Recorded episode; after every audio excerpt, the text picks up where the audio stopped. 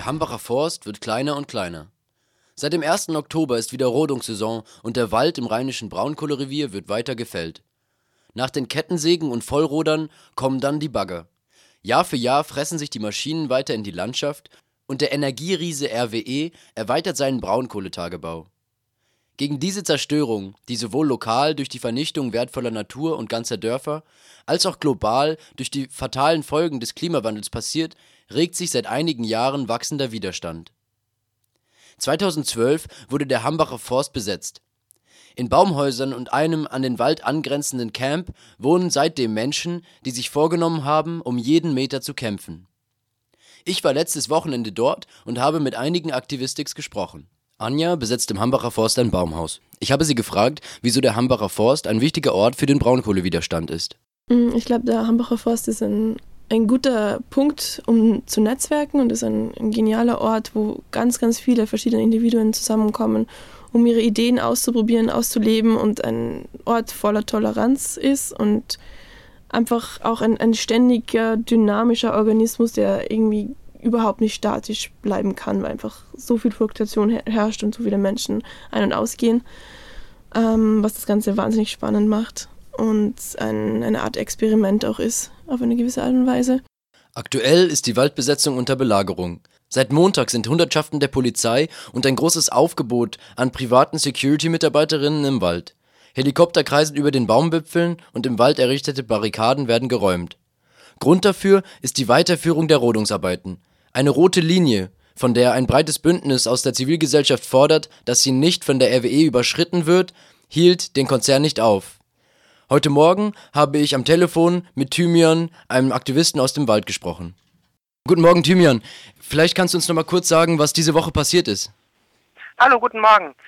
Diese Woche ähm, wurde die sogenannte rote Linie überschritten von den Arbeitern, die die Bäume roden. Und ja, leider ist das dann ähm, eskaliert. Ähm, am Dienstag sind wohl Steine geflogen und am Mittwoch ist die Situation nochmal eskaliert. Ähm, also gestern hat sich wohl ein Security-Auto überschlagen und die ähm, vier Personen sind zum Glück ähm, nicht schwer verletzt. Angeblich hat das auch wohl mit dem Steinewurf zu tun. Ich und Freunde von mir, die hier aktiv sind, wir distanzieren uns von den steinewerfenden Aktivisten und auch von gezielten Angriffen gegen Menschen weil es schrecklich ist, was das für Auswirkungen hat. Außerdem wurden ähm, auch gestern alle Barrikaden im Wald geräumt und es gab Verletzte. Wie ist denn der Stand momentan? Wie ist denn heute Morgen die Lage im, im Forst und auf der Wiese?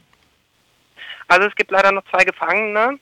Die wurden gestern festgenommen und wir hoffen, dass die gleich freikommen. Gestern wurden insgesamt acht Leute festgenommen und sechs sind schon wieder frei. Heute ähm, ist erstmal wieder weniger Polizeiaufgebot, allerdings wurden auch schon ähm, Polizisten im Wald ähm, gesichtet, was eher ungewöhnlich ist.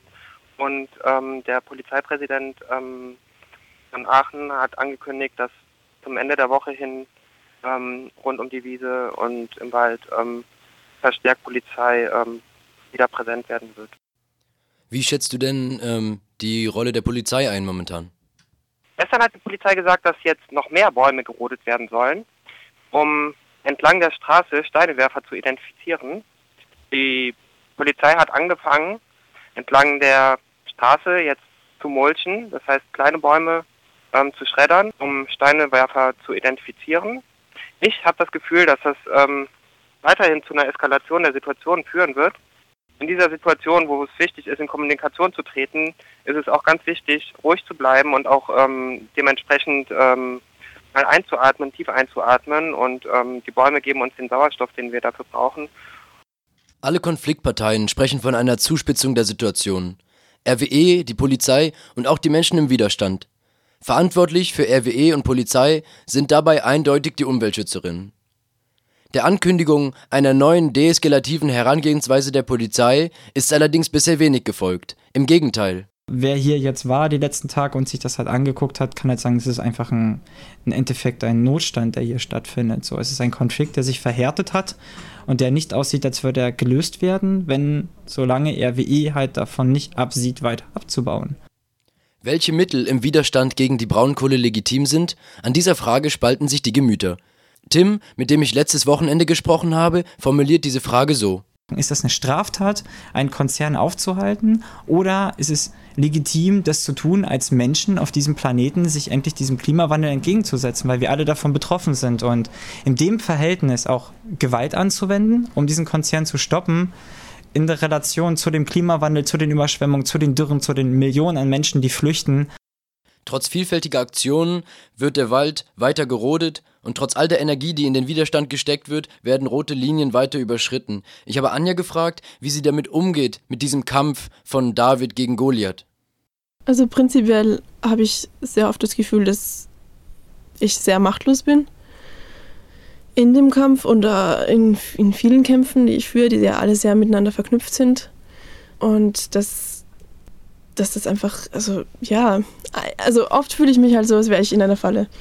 Also sei das sehr aussichtslos und wenn du halt eine Aktion machst und merkst, okay, ja, du hast jetzt vielleicht die Rodungsarbeiten ähm, ein bisschen eingeschränkt oder ein bisschen verlangsamt, aber im Endeffekt geht es halt am nächsten Tag weiter und also es verändert sich nicht wirklich was. Das ist wahnsinnig frustrierend.